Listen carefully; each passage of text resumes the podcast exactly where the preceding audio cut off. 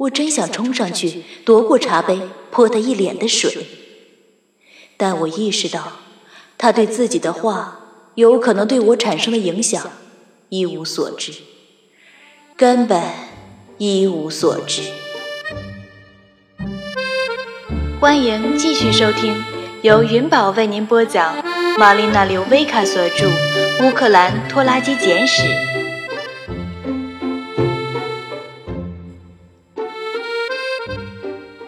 上个世纪三十年代。在乌克兰发生的这场惨绝人寰的大饥荒，让人不由得想起电影《一九四二》里的场景。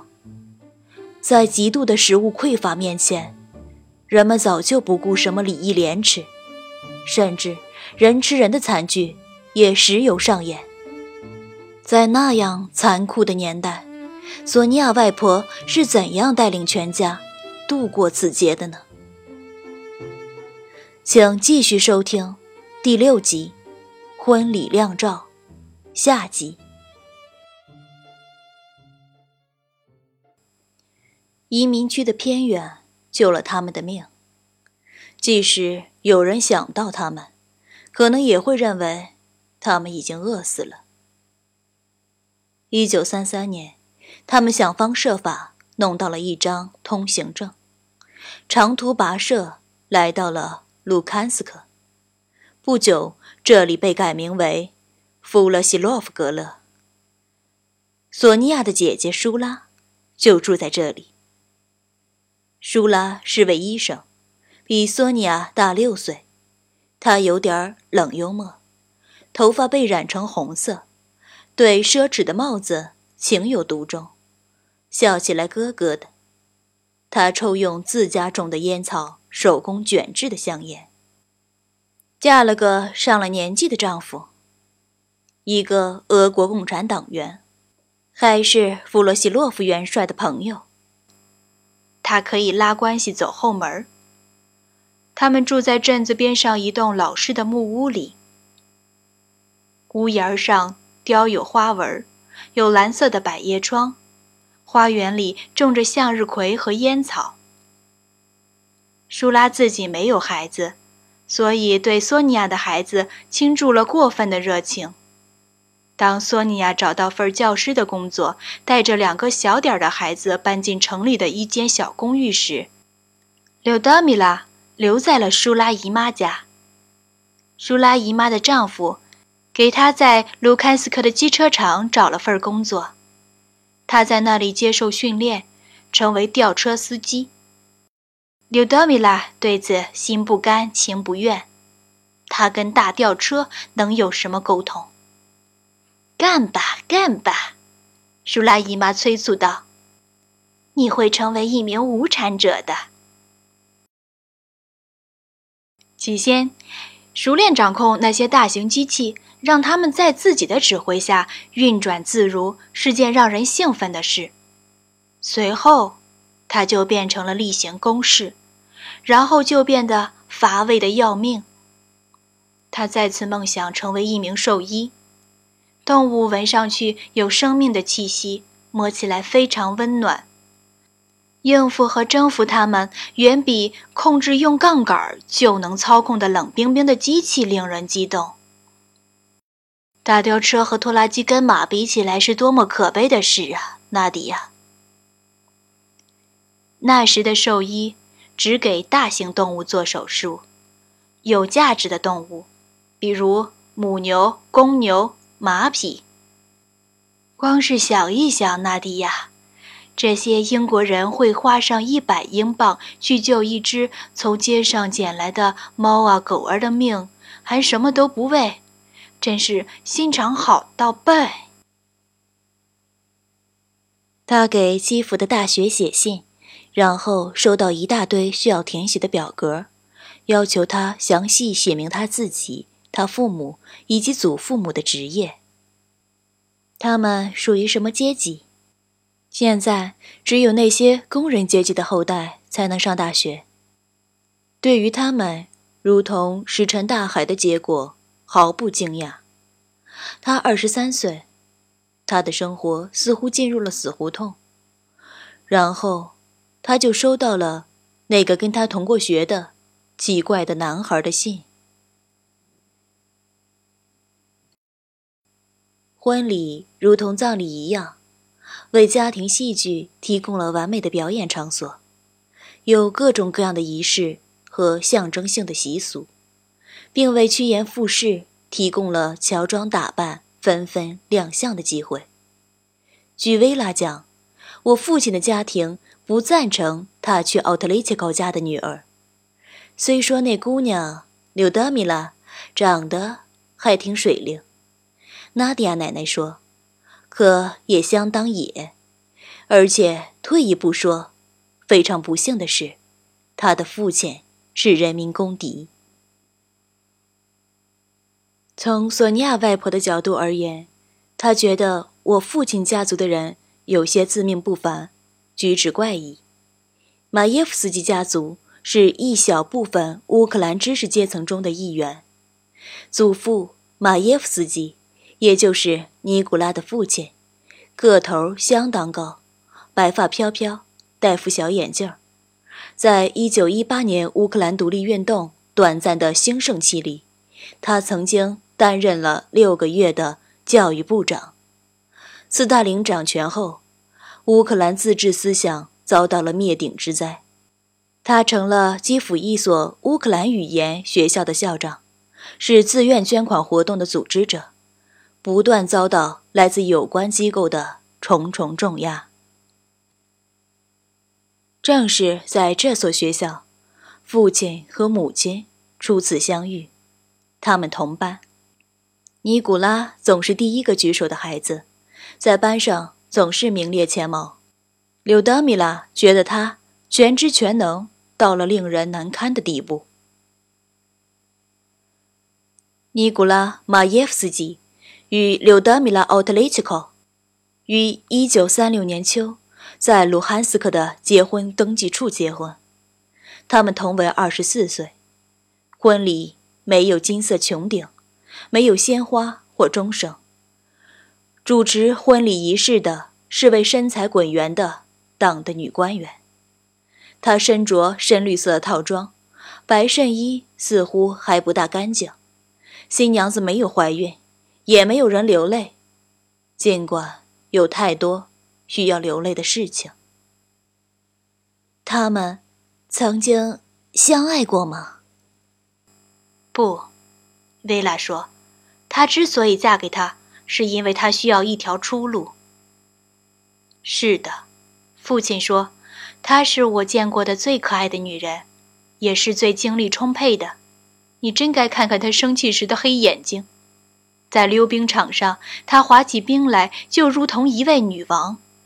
看她骑在马背上的样子，真是令人荡气销魂。不管他们是否相爱，他们一起生活了六十年。那么，爸爸，关于刘德米拉，你还记得些什么？告诉我吧。当你们初次相遇时，她是个什么样子？我在尝试使用怀旧疗法，我暗自希望，如果母亲的形象充满他的头脑，就会将那个入侵者从他的头脑中抹去。第一眼看去，她可爱吗？她漂亮吗？哦，是的，她确实漂亮，从各个方面说都相当漂亮。呃，可是，当然没有瓦伦蒂娜漂亮。他坐在那里，脸上浮现出一丝神秘的笑容，几缕银发散乱在磨损了的衣领上，用深色包装胶带粘起来的眼镜架在鼻尖上，使我看不大清他的眼睛。他那因关节炎而肿大的手捧着一大杯茶，我真想冲上去夺过茶杯泼他一脸的水，但我意识到，他对自己的话。有可能对我产生的影响，一无所知，根本一无所知。你爱他吗？我的意思是，你是否更爱他一些？呵，爱情，爱情是什么？没人能明白。在这一点上，科学得向诗歌举手投降。您现在正在收听的是来自玛丽娜·柳维卡的《乌克兰拖拉机简史》，由云宝为您播讲。喜欢本声音，请订阅并关注云宝，更多精彩内容即将为您呈现。感谢您的支持。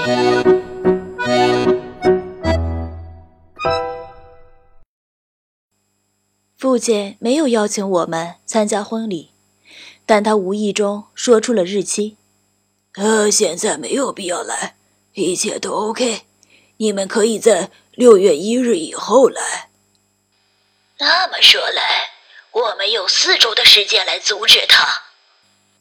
姐姐说，但我犹豫不决。他的快乐和新展现出来的生命活力让我感动。再说，我满脑子都是迈克的看法。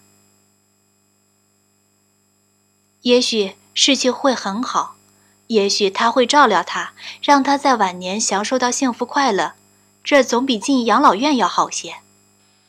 哎呀，发发慈悲吧，纳迪亚！你想也别想。当他年事已高，口水直流、大小便失禁时，那种女人会陪在他身边吗？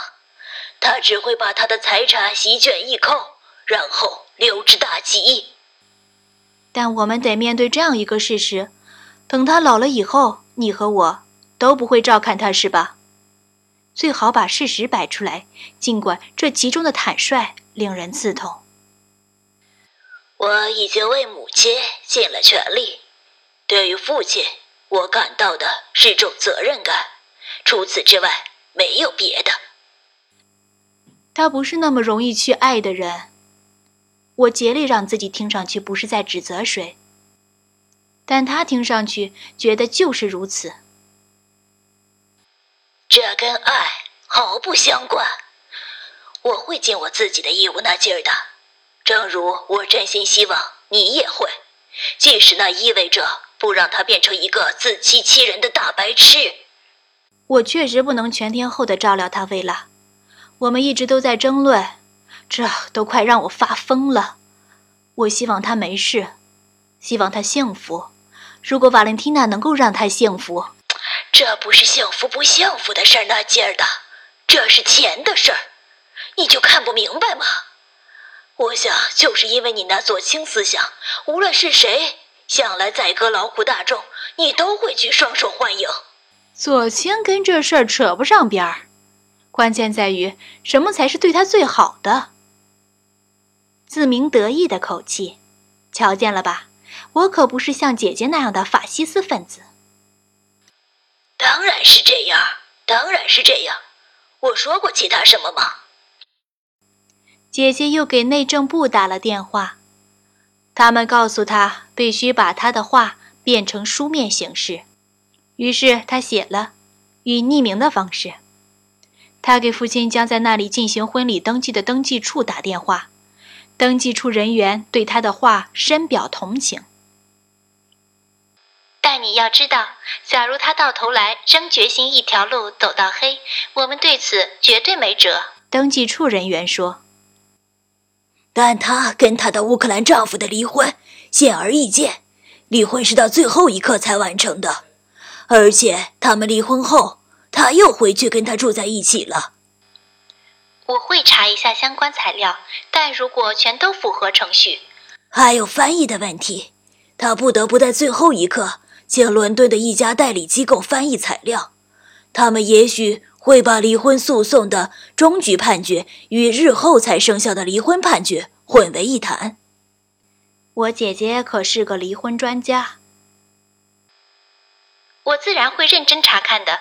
但我不懂乌克兰语，材料上怎么写，我就得怎么看。他是个成年人，呵，但他干的可不是成年人干的事儿。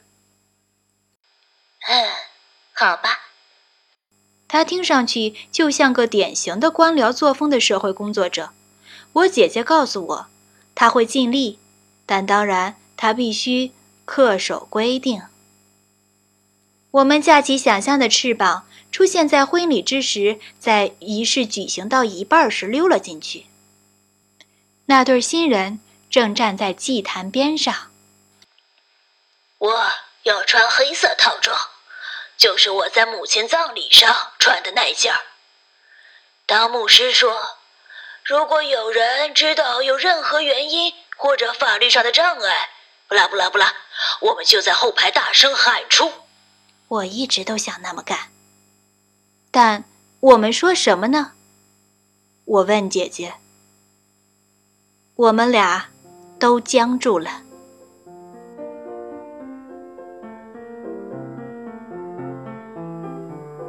父亲与瓦伦蒂娜于六月一日在圣母教堂举行了婚礼。因为瓦伦蒂娜是个天主教徒，而我父亲是个无神论者，但他迁就了他。女人天生缺乏理性，他说。他给了瓦伦蒂娜五百英镑买结婚礼服，奶油色聚酯纤维质地，简简的包着腰部和臀部。领口有内圆翻边儿，上面装饰着褶边蕾丝，从那里你可以瞥见一对儿若隐若现的波提切利式的乳房。我已经看过了婚礼照片，我完全可以想象。父亲是如何上蹿下跳的瞎忙一气，以确保他雇来的摄影师抓取到了最好的角度。他想向所有那些嘲笑他的新娘的说长道短的怀疑论者炫耀他，他是他的战利品。而瓦伦蒂娜则需要这些照片给移民观看。牧师是个年轻的爱尔兰人，我父亲说。但看着就像一个满脸雀斑、头发直立的十几岁的少年人。当他为这一对儿古里古怪的夫妇结合祝福时，他会作何感想？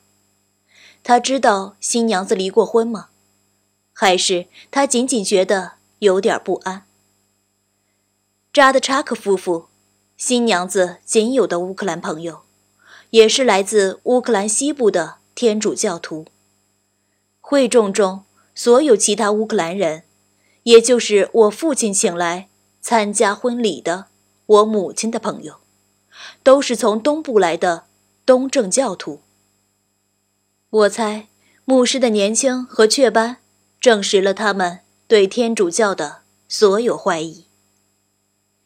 他塞尔比的叔叔也在团体照中，还有斯坦尼斯拉夫。以及一些他工作时结识的朋友，他们都是一副面对丑行若无其事的嘴脸，身着盛装，得意洋洋。哦，那个鲍勃特呢？